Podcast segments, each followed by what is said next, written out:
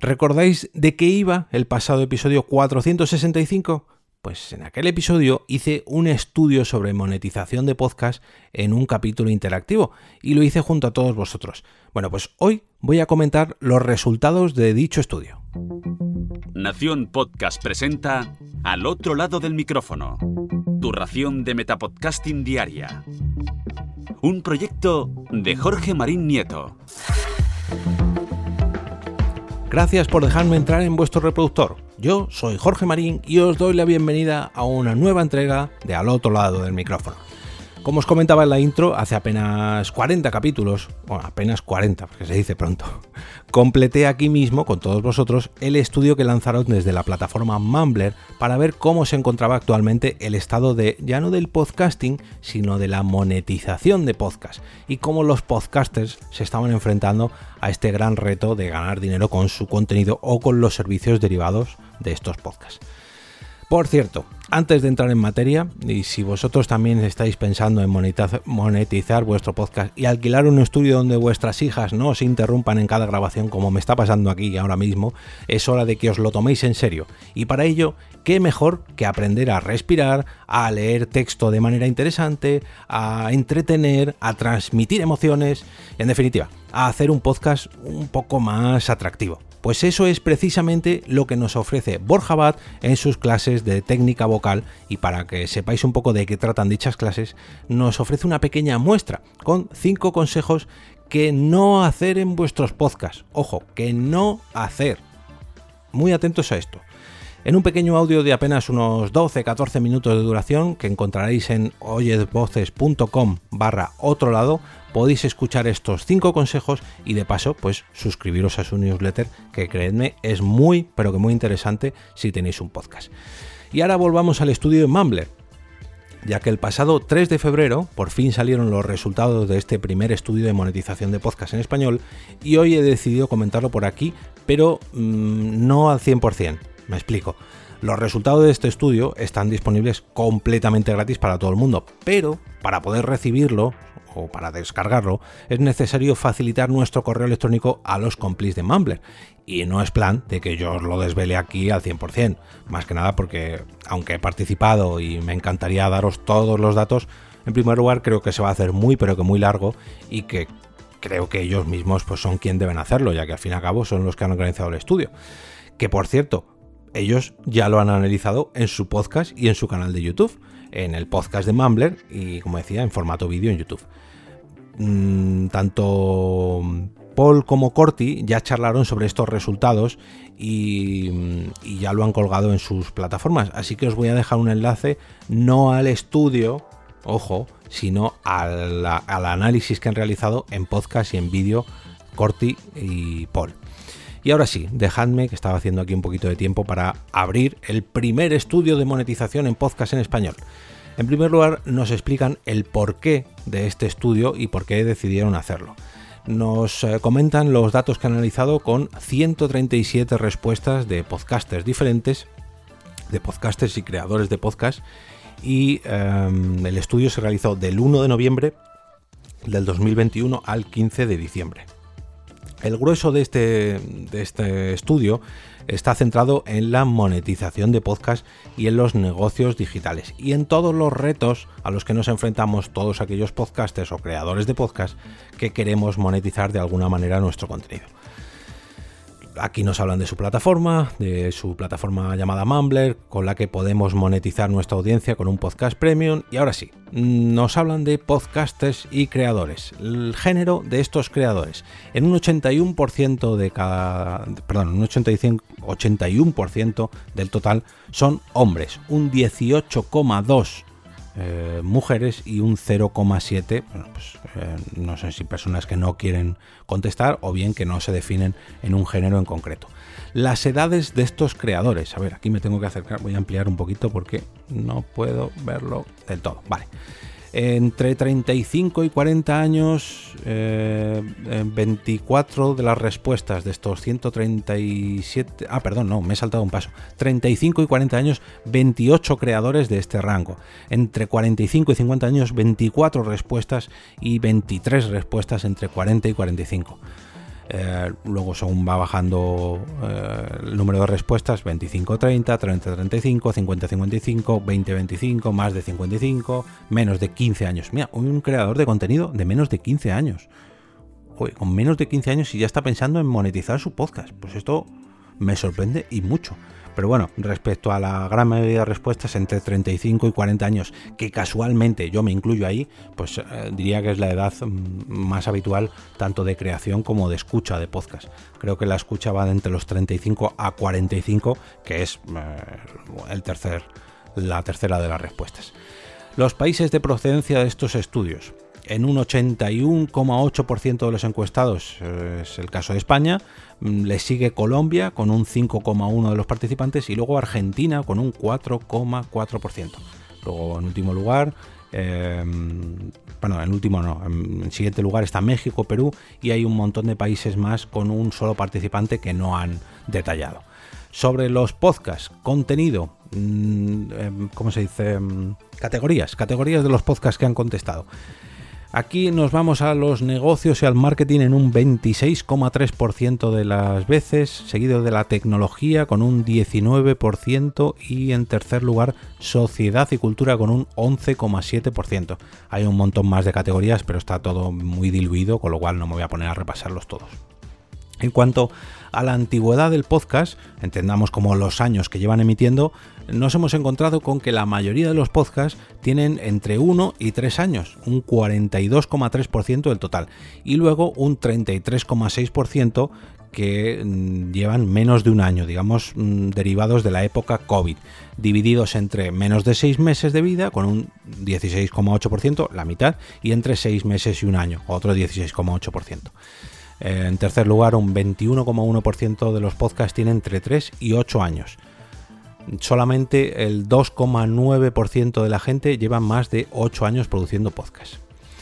En cuanto a la frecuencia de publicación, nos encontramos que los podcasts aquí recogidos o aquí reflejados emiten semanalmente en un 59,1% de los casos, seguidos de quincenalmente, un 19% de los casos, y en tercer lugar diariamente con un 9,5% me sorprende esto de que haya más podcasts diarios, con un 9,5%, que mensuales, que son el 8%. Ojo, o sea, se, repite más la grabación o la emisión de podcasts diarios que mensuales. Mm, interesante.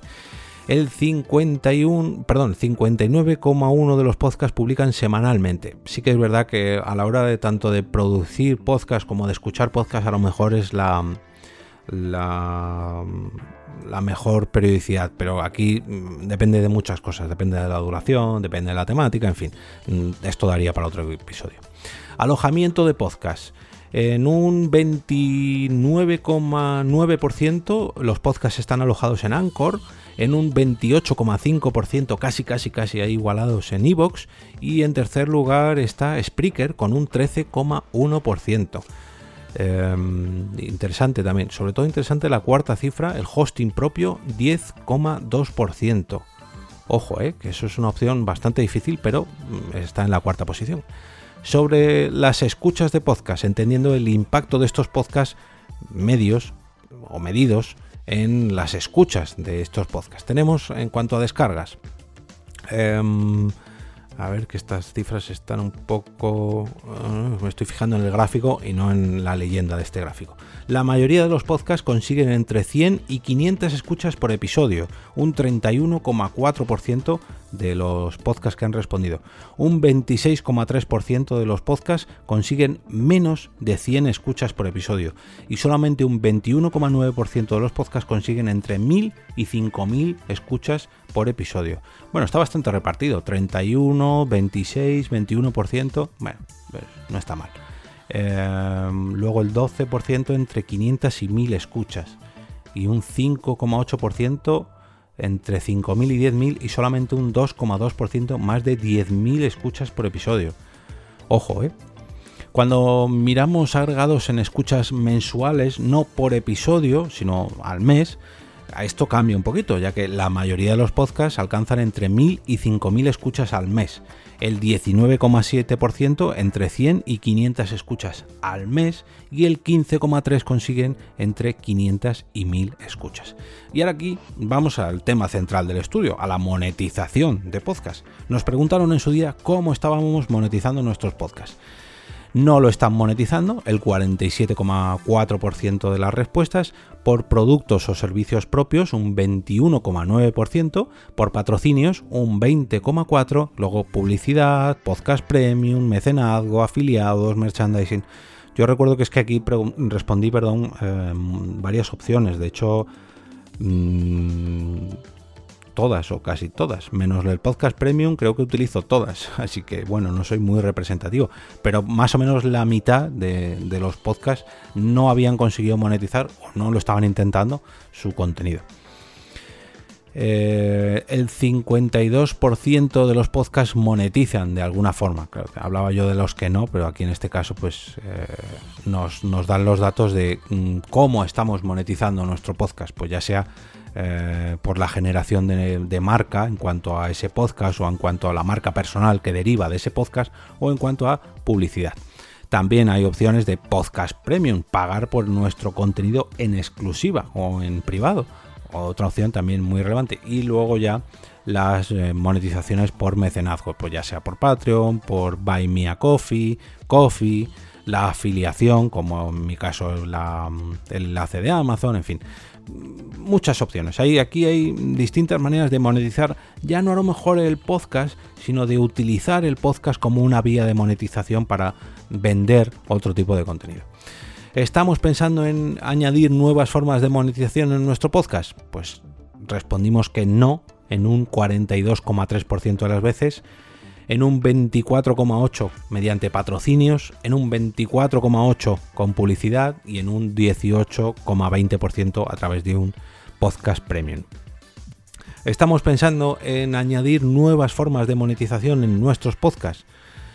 Pues de los que eh, no monetizan, el 54,93 eh, sí que están pensando en hacerlo. Y de los que monetizan, el 62,12% estamos pensando en agregar nuevas vías de monetización.